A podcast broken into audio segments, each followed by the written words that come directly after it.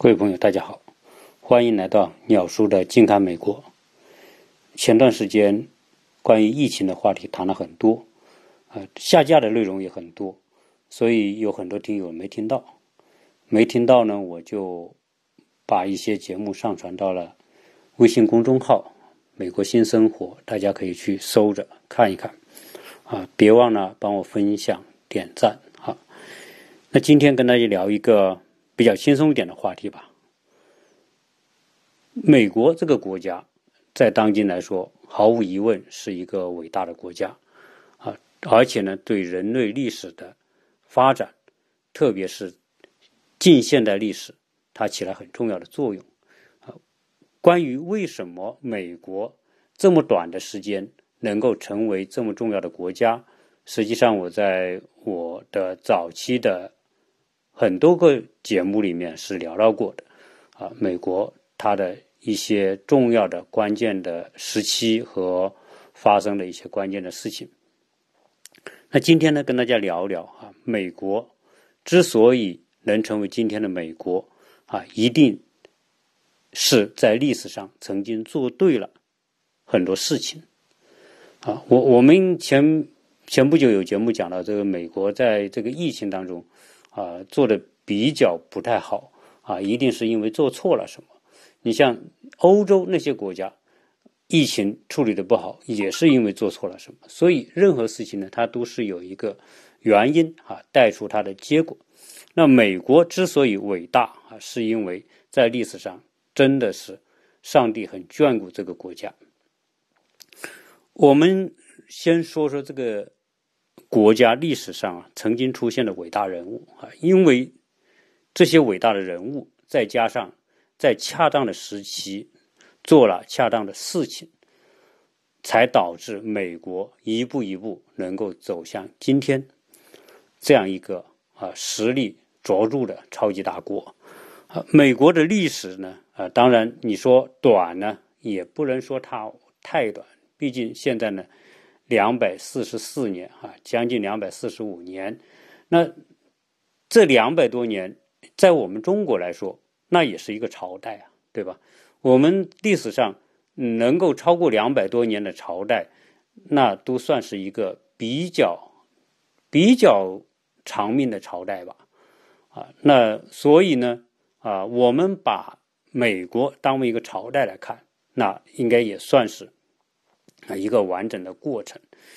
呃，在这个两百四十四年当中，啊，它的几件转折点的啊，跟历史转折相关的和相关的人物，应该说是特别值得大家关注啊。如果大家想要了解美国的话，或者是了解美国历史，以及了解美国为什么会成为今天啊这。些人物和当时所发生的事件啊是极其重要的。那美国历史上有哪些啊伟大的人物啊？实际上呢，更多的说是伟大的总统吧。啊，因为毕竟呢，啊能够成为总统的人一定是啊影响这个国家的人。那美国的这些总统当中，到目前为止，美国一共有四十五位总统。那大家会觉得怎么？两百四十五年只有四十五位总统呢，啊，美国的总统是这样，他呢一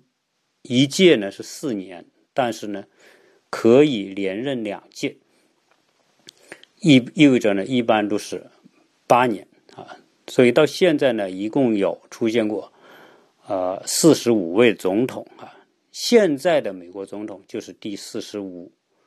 任啊，他担任了两。如果他能够闯关成功的话，他能担任两届；要不然就担任一届。呃，美国历史上的第一位总统，大大家我想只要学过一点历史的人都会知道啊，叫华盛顿啊，乔治华盛顿。那乔治华盛顿为什么会成为美国历史上啊？应该说，美国历史上呢有三位。啊，最伟大的总统啊，在四十五位里面，那三位是最伟大的啊。其中第一位就是华盛顿。首先是因为华盛顿领导了美国的独立战争。在美国独立战争期间啊，美国啊有很多杰出的人物啊，但是呢，不管他们怎么杰出啊，都没有人能超过华盛顿啊。原因是华盛顿当时领导美国进行了长达八年的斗争啊，这个斗争是非常艰苦卓绝的啊，在艰难的。条件之下，弱小的条件非常，这个军事军队也是很弱的情况之下，要跟当时世界最强大的国家英国啊来 PK，那是非常艰难的。难主要是难在什么？难在于这种顽强的意志。而华盛顿恰恰是那个时候这么一个死磕的啊顽强的人，而且呢，他在这个。美国这八年的这个对英斗争当中，实际上他并不是一位杰出的啊军事将领。实际上，在华盛顿的手下有很多人的才能是比华盛顿要要高明的啊。这个高明只是说他们在某一些某些方面的能力、知识啊，或者这种啊处理问题的方式是比华盛顿高的。但是呢。华盛顿他就是凭着他那种坚韧的、顽强的这种斗志，让美国的独立战争没有偃旗息鼓啊，能够最后坚持下来啊。所以呢，所当时所有的人都被他的这种顽强所折服啊。所以一个人的声望啊，真的就在于他认准一个目标，然后持之以恒。不管遇到什么样的困难，他就是不放弃，啊，所以从这一点上来说，在当时的美国是没有人能够出其左右的，就没有人比他再坚定，而且呢，成为一面美国独立的旗帜，他就是那面旗，啊，那在那个时候呢，啊，美国当时还有很多很杰出的人，啊，我们知道美国的这个啊。第二任总统、第三任总统、第三任总统杰弗逊啊，那当然也是很了不起的。呃，那再往下呢，美国当时什么啊，亚当斯啊、门罗都很厉害。此外呢，我们知道美国历史上还有什么汉密尔顿哈啊，实际上这些人都很都很牛叉，随便拎一个出来，在历史上都是熠熠生辉的。啊，你像汉密尔顿，汉密尔顿在美国历史上的作用啊，在建国初期的作用，可以说他是仅次于华盛顿和杰弗逊。啊，如果没有汉密尔顿，可能就没有美国的今天。可见他的作用有多大。他是美国历史上第一位财政部长。啊，华盛顿对他是绝对信任，给予他巨大的权力。他呢，当时也是筹划建立了美国的联邦银行，啊，就是中央银行吧。就是，而且呢，他是坚定的主张，啊，加强中央政权，啊，不说集权吧，就是强化中央政权的这么一个人。正因为是他，当时他们统一称为联邦党人。正因为是汉密尔顿在当时的这种巨大的。号召力使得美国在它的初期才能够凝结在一起，啊，在当时来说，啊，比汉密尔顿啊影响力还大的是杰弗逊啊。杰弗逊为什么大？因为他是美国独立宣言的起草人啊，当然也是美国著名的国父。而且杰弗逊和汉密尔顿在政治立场上是对立的啊。呃，杰弗逊是主张。保留地方权力，不希望中央权力过大啊，所以呢，他在政治主张上，杰弗逊和汉密尔顿是对立的啊。但是呢，汉密尔顿顿在早期，建立美国的国家体制，从政治到财财政、经济都起了很重要的作用。实际上，在那个年代啊，所以很多华盛顿手下人在专业才能上来说，那比华盛顿是要。高明的，啊，但是呢，他就是那一面旗帜啊。小时候我们下棋啊，有有一种棋叫军棋。那下军棋的时候，你看到那个军棋那个旗呢，就是不怎么动啊，就是有几个地雷包围着它，保护着它啊。它并不是拿来作战的啊，它就是说你这个旗子在，你这一方就没就不会失败。如果你的旗被人扛掉了、挖掉了啊，你就失败了啊。这和我们下的这个中国象棋也是啊很相似的啊。所以这种领导人呢，这种标志性的或者旗帜性的人物，他最关键是他的巨大的向心力以及众望所归的那种号召力啊，这是他啊真正的价值所在。所以华盛顿他成为。美国大陆军总司令，是不是他打仗很厉害呢？哎，大家看到美美国早期跟英国打仗都是打不赢的，很多时候就是打输的。所以华盛顿是一个屡败屡战的那么一个将军。为什么他能够成为美国当时这个大陆军总司令呢？因为早期啊，这个美国殖民地就没有几个人能打仗啊，在美国独立之前。啊，英国和法国为了争夺北美的殖民地，那就发生了一场战争，叫七年战争。而这七年战争当中，当时华盛顿是加入了英国军队啊，殖民地的啊英国军队，所以呢，他是跟法国和呃和那个什么啊当地的这个嗯印第安人军队作战的。那他在这个。七年战争过程当中表现很勇敢啊，所以呢，最后他成了将军，很年轻的将军。但是呢，七年战争之后，由于这个打仗花了很多钱，所以当时的英国呢就对殖民地征税啊，导致了什么呢？导致了殖民地和英国之间的矛盾啊。那殖民地人说：“你剥削我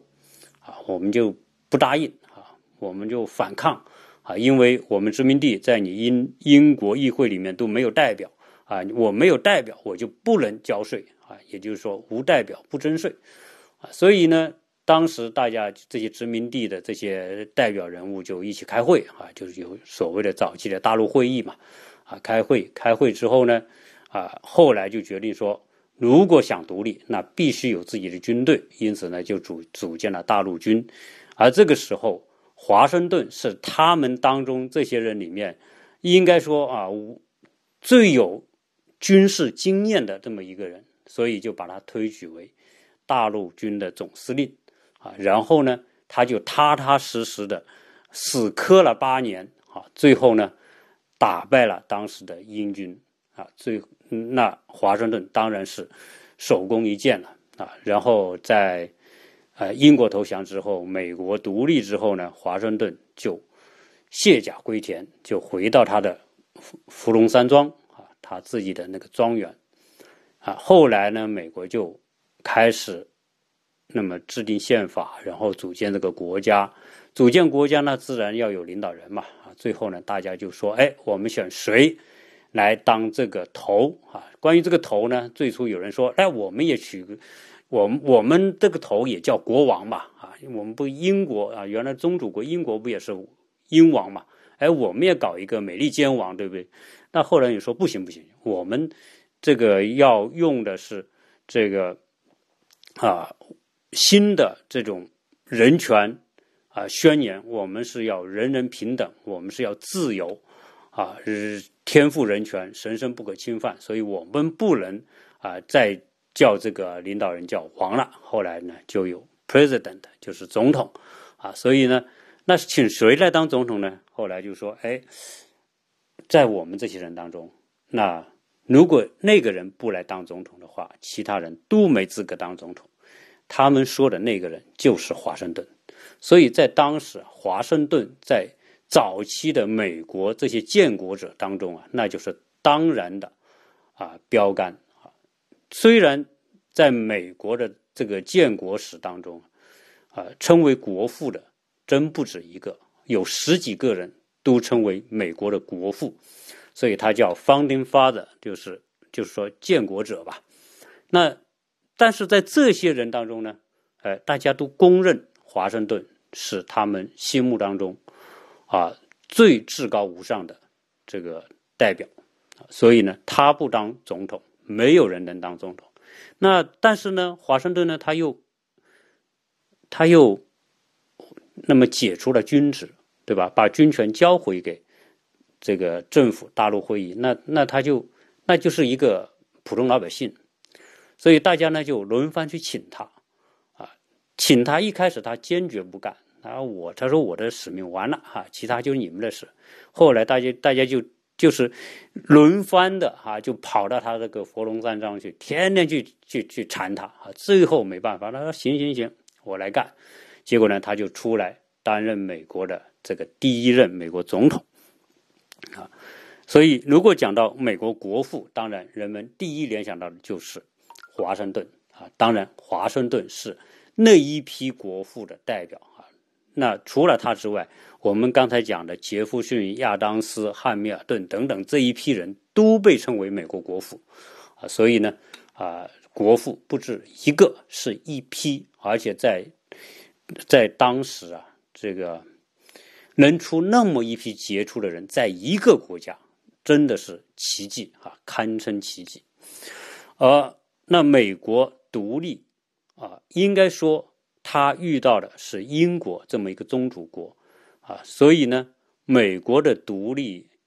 呃，英国我觉得还算是比较仁慈了，啊，所以呢，就最后呢给了他机会，最后他也就独立了，啊，所以美国历史上第一位啊总统是美国历史上的这个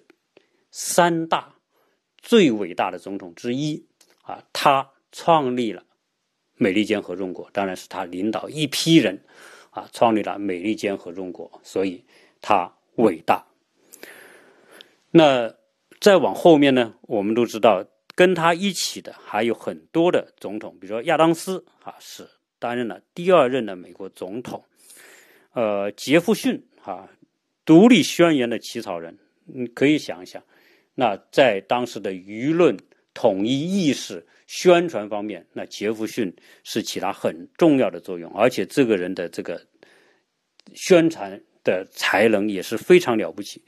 他是美国的政治家，那是毫无疑问。同时，他还是美国的思想家、哲学家、科学家、教育家。他在第二任总统的时候担任的是国务卿，第三任呢，他就是啊担任了第三任的美国总统，呃。他自然啊也是当时最重要的这个领导人之一。第四呃第四位在美国历史上很了不起的总统呢是呃安德鲁杰克逊啊，这个安德鲁杰克逊是美国的第七任总统。那我这里呢就不会一一个一个讲，我把重要的讲一讲，然后最后再讲一下啊还有哪两位是美国。历史上最伟大的总统，啊，安德鲁·杰克逊为什么在美国历史上还是有他的地位呢？他曾经啊是美国南方新奥尔良战役的英雄，而他也是美国民主党的创创立者，啊，在美国两党，民主党和共和党，啊，实际上共和党呢这个历史更久，民主党和晚一些，而民主党的创始人就是这个安德鲁·杰克逊。呃，那么再往后呢，我们说第五位的啊，在美国历史上了不起的总统呢，那就是啊林肯啊，阿布拉罕林肯。那林肯啊，实际上呢，他也是美国历史上三位最杰出的总统之一。原因是在他在任的时候，他是第十六任，他在任的时候。发生了美国的南北战争，而在这个南北战争过程当中，林肯代表的是北方州的利益，然后南方州，南方是一些奴隶制种植园经济，跟北方州是有冲突的。北方是要发展自由工商业，而南方发展的是奴隶制，所以呢，这个南北之间矛盾非常的尖锐，正好在。林肯担任总统，一八六零年的时候呢，这个南北矛盾就爆发。南方宣布独立啊，美国内战开始。在这个美国内战当中，林肯做了几件改变美国历史的事情啊。第一是解放黑人奴隶，只要南方的奴隶投奔北方，那就获得自由。同时呢，这个颁布了宅地法，就是奴隶或者农民、普通人在西部都能够获得土地，耕种十年就获得拥有权啊等等。那所以这一系列呢，就极大的。这个拆了这个南方的台啊，因为南方这些黑人奴隶都跑了啊，最后呢，这个毕竟还是力量悬殊啊，北方经济实力强大，然后呢，人数也比南方多，加上南方奴隶起义等等，最后呢，啊，北方取得了胜利啊。林肯由于领导美国南北战争，废除了奴隶制啊，大家别看就这么几个字啊。废除奴隶制是美国历史上仅次于独立的第二重要的事情，因为废除了奴隶制，美国整个国家真正统一，原来分割的南方和北方的经济充满着矛盾的经济体制的障碍解除，美国成为真正意义上的统一国家，然后统一的市场，那统一的制度，然后美国。南方重建，美国就走向了快速的啊工业革命啊，没有南北战争，北方的胜利，那美国的工业革命绝对不可能那么顺利。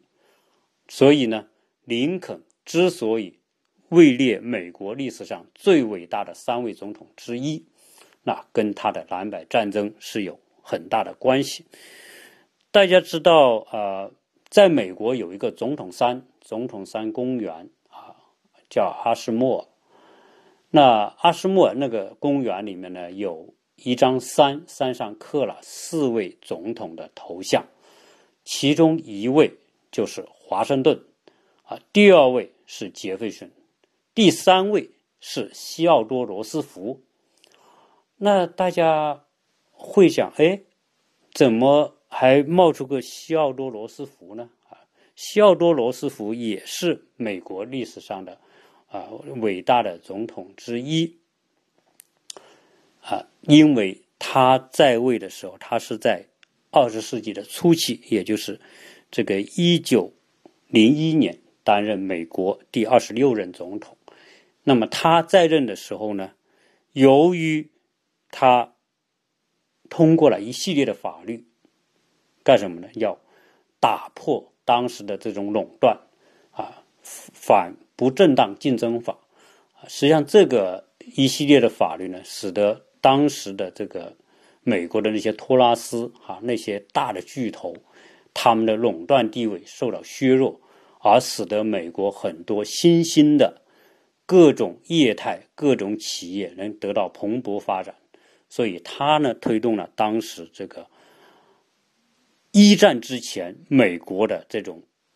经济的发展啊，所以他也是一位啊，在历史上啊很有地位的总统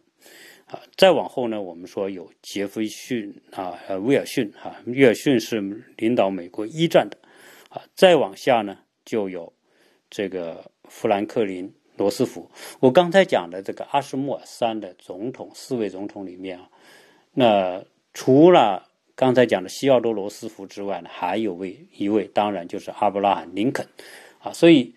这个这四位总统，有人会觉得，哎，是不是这四位总统就是美国历史上最伟大的总统呢？还真不是。实际上，美国在历史上的最著名的啊第三位总统，除了华盛顿、林肯之外呢，啊，实际上呢就是。富兰克林·德拉诺·罗斯福，他是美国的第三十二任总统。那罗斯福这么了不起，为什么在阿什莫尔山那个总统山上没有他的雕像呢？啊，因为建这个阿什莫尔这个公园雕像的时候呢，这个罗斯福还在任。那个公园是在一九二七年一九二七年开建的，一直到一九四一年才建完。建了十多年，啊，所以呢，当时规划那四位总统的时候呢，比如一九二七年罗斯福还没上台呢，对吧？所以呢，就自然就没有他啊，所以才是有啊林肯、呃西奥多·罗斯福、杰弗逊和华盛顿。那我们说说这个那个富兰克林·罗斯福。那为什么富兰克林·罗斯福他是啊？我们说应该是现代的一位总统吧？啊，毕竟是二十世纪三十年代，他在美国大萧条的时候上台，那这个就叫时势造英雄，对吧？我们刚才讲这个美国内战，那也是时势造英雄，英雄创时势。而西奥多呃富兰克林罗斯福上台的时候呢，啊，第一是因为大萧条，大萧条之后，那么体现了富兰克林罗斯福的。宏伟的治国才能啊，那他在当时所采取的一系列的措施，当然他手下有很多的智囊，但问题是，光有智囊是不行的，决策靠总统，智囊是提供方案和参考的，啊，你提供再多的方案参考，如果你没有决断能力，那这方案也是没用的。如果决断错了，那更是灾难。而在当时呢，呃，罗斯福恰恰。啊，他有这种能力，那所采取的一系列的针对危机和萧条的这种措施，包括当当时的这种啊重整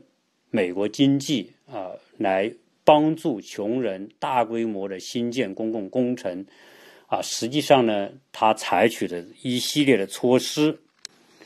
很多都出自于当时著名的经济学家凯恩斯。也叫凯恩斯主义，主张大规模的新建公共工程，加强中央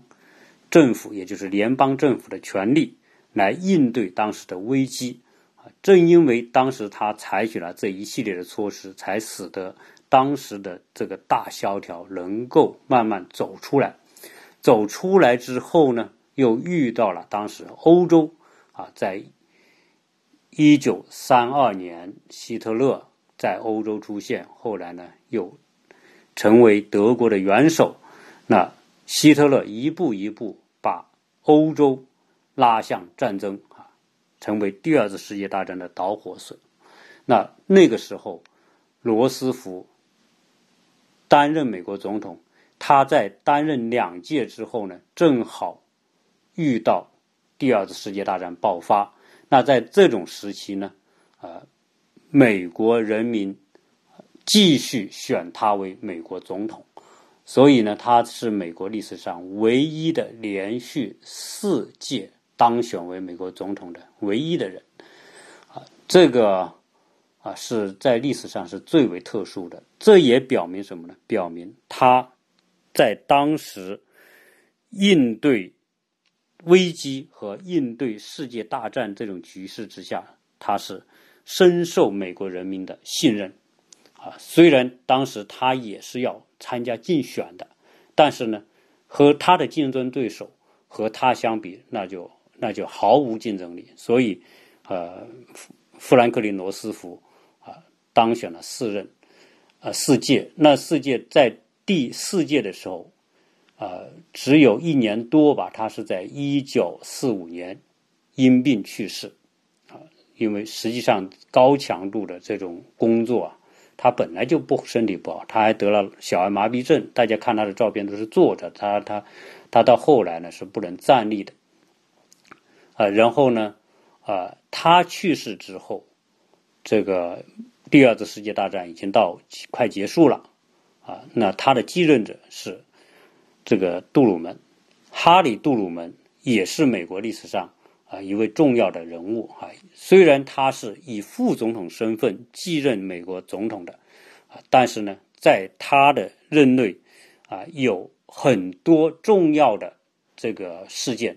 都是在他手里完成的，啊，包括这个联合国，包括战后美国的一系列的体系，包括日本投降、原子弹的投放，啊，以及后面的这个。二战之后，这个马歇尔计划等等，都是在他的任内来完成的。啊，虽然罗斯福给他打下了这个基础，但毕竟呢，他在后面的两届任内呢还是做的相当不错啊，所以呢，他也被称为美国历史上重要的总统。所以我讲到这里的时候，大家会知道啊，美国历史上真正决定美国命运的三位总统华盛顿、林肯和罗斯福。而这个富兰克林·罗斯福啊，正因为他在领导美国的这个二战啊，参加二战和应对危机过程当中早有成效的啊领导才能，那美国战后的霸主地位是绝对离不开罗斯福的啊。罗斯福在整个二战当中所召开的什么开罗会议、雅尔塔会议、德黑兰会议，就奠定了。战后美国的霸主地位，啊，这个是罗斯福啊最伟大的功绩，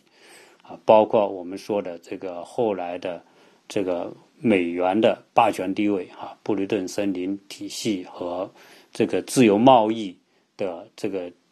政策，啊，美国的强权啊军事这个地位啊，以及联合国等等这一系列都是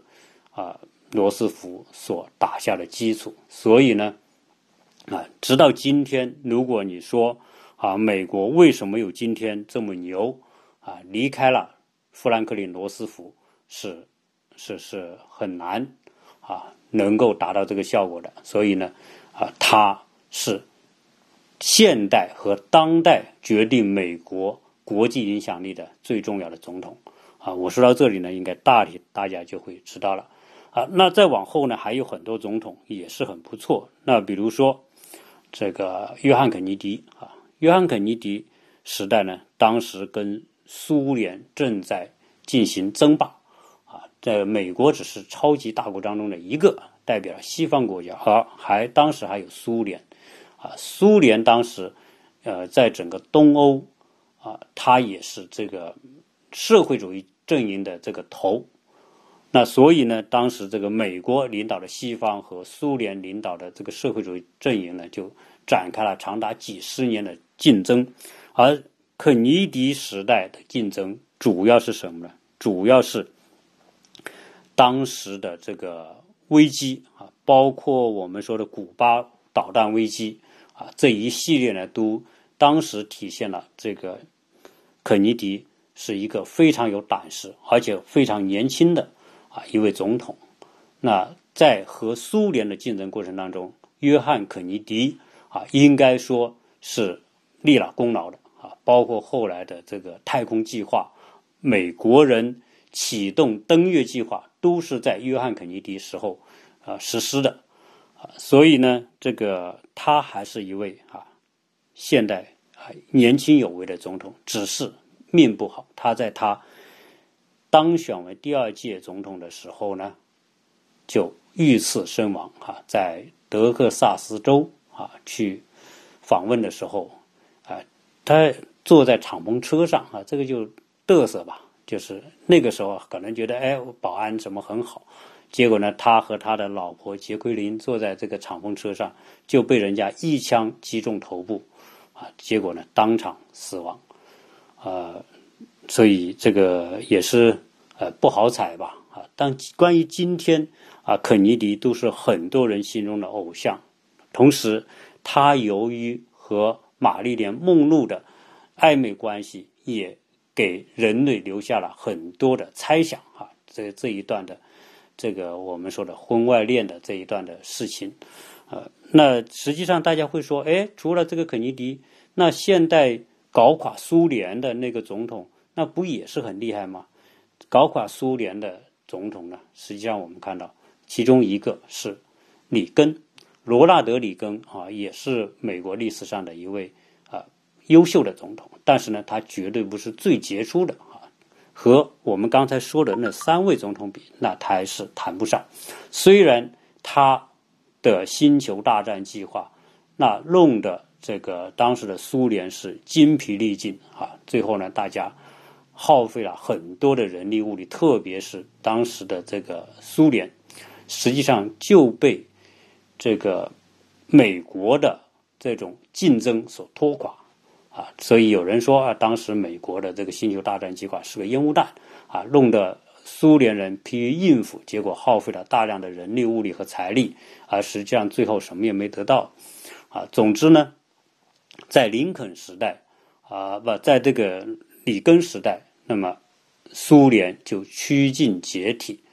到后来呢，我们看到这个戈尔巴乔夫上台之后，啊，那那么这个苏联呢，啊，就正式解体了。啊，后来，嗯，我们说林呃，克林顿上台，啊，克林顿上台了。克林顿也是一位年轻有为的总统啊，而且很风骚，啊，他很优秀，呃，后来，呃，我们说知道克林顿还是美国历史上呃第二位遭受弹劾的总统啊，虽然没有弹劾成功啊，但是呢，搞得民生这个大受损害，那。最后呢，这个当然他还是当完了两届总统。在克林顿的年代，美国经济是相当的好，从当时美国的大规模的赤字转为有巨大的这种财政盈余啊，这体现了当时克林顿在治理经济方面还是有相当一套的手腕啊，而且呢，这个啊，中国在。克林顿时代呢，那么加入 WTO 啊，是这个对中国来说啊，也是一个难得的机会。总之啊，克林顿之后呢，你说还有谁很杰出嘛？克林顿之后，我们说小布什，小布什之后呢，就奥巴马啊。奥巴马现在美国人对奥巴马的印象很，很多人哈，特别年轻的，或者是因为他代表他是非裔的代表嘛，也是美国。非白人主流的这个代表总统，所以呢，他有很多的支持者，支持者到今天还是有很多人非常的支持他。呃，但是呢，他在这个他的任期之内，正好遇到这个经济危机，二零零八年经济危机。呃，总之来说呢，他你说很杰出吧，好像也谈不上，但是呢，很多人很喜欢他。他的形象，他的阳光，他的这种，啊，在美国历史上来说，第一位非洲裔的啊血统的人担任美国总统，这也是改写美国历史的一个啊值得一提的事情。好，到了他之后呢，我们知道就是现在在任的美国总统。那这一位总统呢，我就不说他名字了，因为这个。我我不希望说，因为我说他的名字变成嗯带有敏感，但是我我说的这个人，大家都知道他是谁。那这一位总统呢，他很想自己成为美国历史上最伟大的总统之一啊，而且他曾经说我要成为美国历史上最了不起的总统之一啊。这个人他不缺钱，对吧？他他很多钱啊，我们知道他有很多的地产啊、项目啊、酒店啊、高尔夫啊等等。啊，他根本不缺钱，所以呢，哎，他要的，他是有人说哈，他来当总统呢，当初呢就是闹着玩的啊，来打个酱油，反正我也不代表美国的主流民意，呃，有机会能够提名我就来选一选，结果呢，一不小心真把他选上了，啊，这个东西就那有人说很意外，但有人说那也不意外，因为当时美国人呐，很多美国民众啊。迫切的希望改变什么东西啊？因为美国实际上在这个这个七八十年代之后啊，美国的改变很少，而且这个很多民众呢，这个失业等等，希望改善生活，所以呢，这个这一位总统呢，他就提出的那些主张，就是应和了当时的这个白人，特别是那些没落的白人，我们说的那些。呃，中西部啊，农业州啊等等，包括铁锈区的那些白人，啊，他提出了很多主张，哎，让他们觉得很有希望，啊，他要让大家有就业，要改善生活等等，最后大家就选他了。选他之后呢，他确实想成为美国历史上一位啊了不起的总统，所以他上台之后所采取的措施，啊，是力度极大。啊，这种力度呢，一方面是对内的啊，就是减税，啊，就是很多富人呢减税啊。当然，他减税说是啊，工薪阶层你自然也减税嘛啊，但真正受益最大的当然还是那些财富阶层。那对外呢，那就是极力的要为美国获得这种回报啊，这种回报包括多方面的，一是在贸易方面要回报，第二呢，在军事方面，在和盟国打交道方面，那盟国要给他回报，包括在军事方面。这个所要交的军费啊，当时这个北约啊，包括日韩啊，都是美国的这个领导下的盟国。结果呢，他来之后，老账新账一起算，要求这些国家增加军费。啊，那最后呢，这个这个，所以他提出的这个美国优先和让美国再一次伟大的这些设想呢，啊，我觉得啊，作为他来说，他确实想。为美国带来一些改变啊，让美国因为他而变得更加伟大，然后当两届总统，对吧？光荣的退休啊，这是他的想法。但是，啊，他的整个治理啊，最后带给世界的这种感觉呢，就是太有戏剧性。本身这个人呢，他就是有戏剧性的人，他而且是一个很不错的。这个脱口秀的演员、主持人也写书，对吗？啊，那说他是特别懂得这个人的心理、观众的心理，如何抓住观众，什么他都是特别厉害，啊。但是呢，由于他的很多的政策有点过头，啊，我的看法是，他是一个很有战术能力的人。比如说，我要达成某一个目的，我可以直截了当的，就是。奔着那个目的，然后让对方屈服，啊，你不屈服，我就加码。反正我知道我有什么优势，我要把我的优势用尽来达到自己的目的，啊，这就是他的风格。但是呢，我觉得他，他是他不是一个战略家啊，他他他没有战略，他有战术，啊，这个就像什么呢？我理解为一个司机开车，啊，实际上一位总统呢，就是一位。就是一一辆车的司机，啊，这个辆车就是这个国家，这个国家的方向、命运都掌握在这个司机的手上。如果这个司机只有战术没有战略，那这个车始终可能要开翻的，啊，为什么呢？如果你是个司机，你有战术没有战略，是指你眼睛盯着的不是远方，而盯着是眼前。啊，那你你说，哎，我开车技术很高，我就盯着车头，盯着车头呢，啊，你可能看清车头的事情，但是这个车很快，等你看清的时候，你要应对的时候已经来不及了，结果呢，这个车可能就会失控。而真正会开车的人，我想我们的听友大部分人都开车嘛，真正会开车的人。你都会知道，你开车特别在高速高速公路上，你要开得快的时候，你的眼睛一定要盯着远方。你只有盯着远方，你才不会被眼前的那些措手不及的东西所弄得手忙脚乱，对吧？你盯着远方，你才知道什么时候该预备、该拐弯、该回避什么。但是呢，如果你只盯着眼前的话，你如果你听完我今天节目，你明天去开车，你试着，你就盯着眼前，盯着最前面，你不要盯远方看，你这个车会开得好危险，啊，实际上呢，那这一位总统在驾驭美国这辆车的时候，就有点这种感觉，盯着眼前，忽略了远方。所谓忽略远方，就是忽略了战略，啊，一个国家的领导人，他的战略比战术重要。战术是谁的事情？战术是手下的的那些人，各个部门的那些人的助手去干的活啊！我要的就是那个方向。就像当初华盛顿，他的专业能力、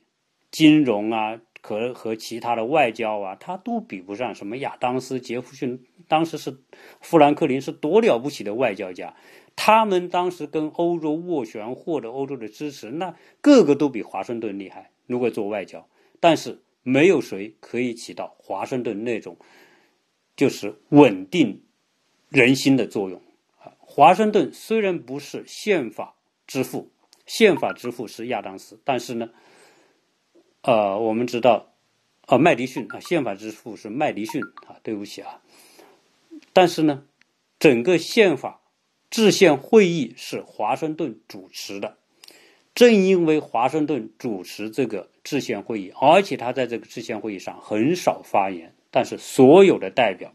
都因为他的存在。那都会坚持，不管怎么争怎么吵，最后啊，都还是看在他的这种份上，顺利的完成了这个宪法的制定啊。所以，我们说现在的总统，那由于他很多事情，你看他做事雷厉风行啊，这个说话也是雷厉风行啊，但是他抢了他手下人的角色。虽然你看他手下的角色没有几个能人，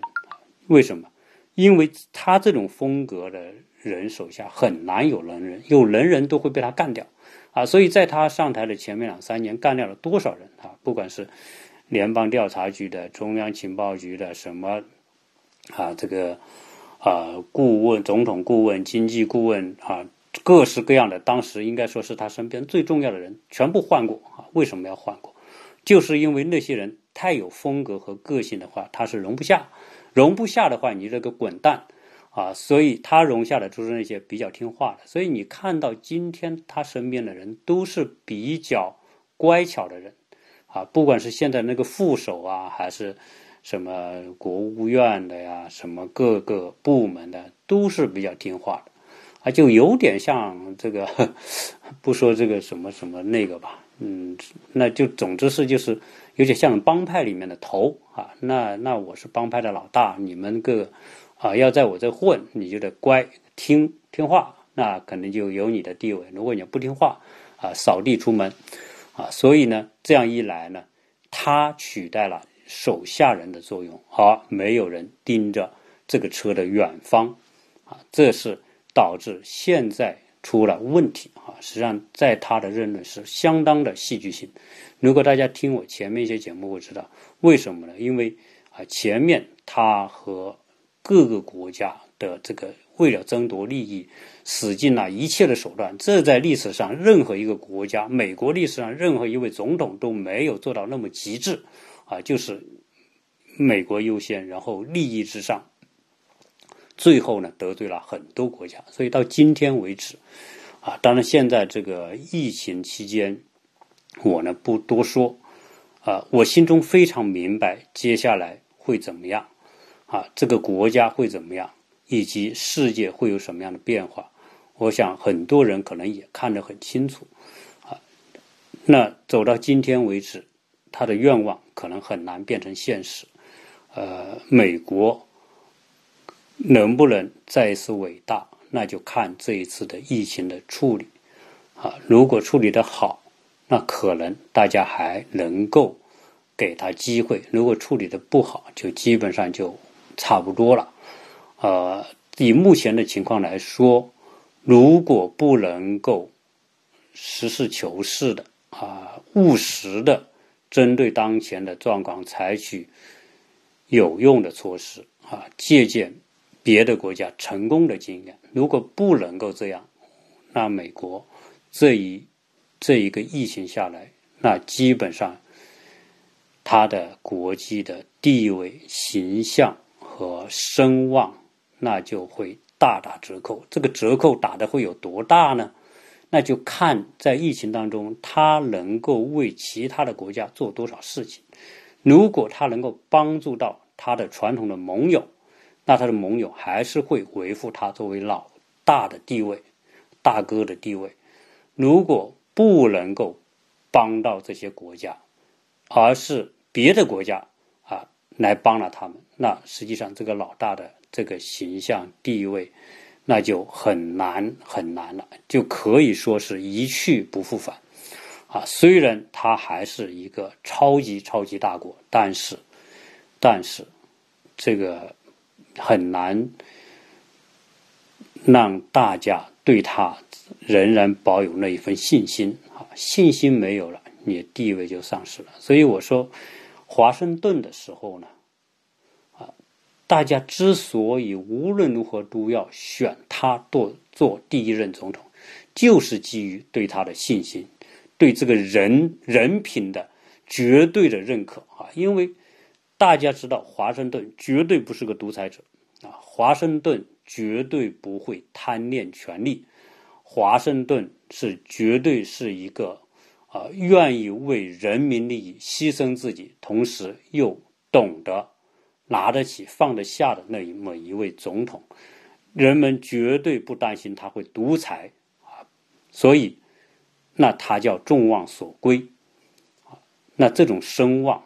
声誉啊，这这啊，这个众望所归达到这一点，那才能成为伟大的总统或者是伟大的人物。所以今天啊，跟大家扯一扯这些事情啊，就是美国历史上的几位啊了不起的总统。啊，当然，大家要记住的啊，除了华盛顿，那就是林肯，啊，再接下来就是富兰克林、罗斯福，啊，那除开这三位，那到目前为止还没有第四位可以和他们三位并驾齐驱的，啊，这个今天呢就跟大家扯一扯美国历史上的这些总统，伟大的总统，啊，这些伟大的总统塑造了。美利坚这个伟大的国家，他们是在历史上最关键的转折时期，那选择了正确的方向，做对了正确的事情，啊，这就是想要成为伟大的总统必须具备的先决条件，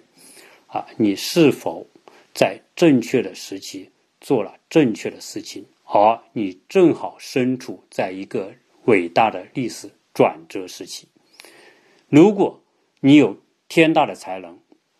你也做对了所有事情，但是你不是在一个历史的转折时期，你也成不了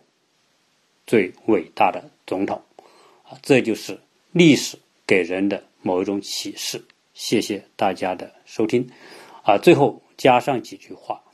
啊，关于这个节目呢啊，未来啊会。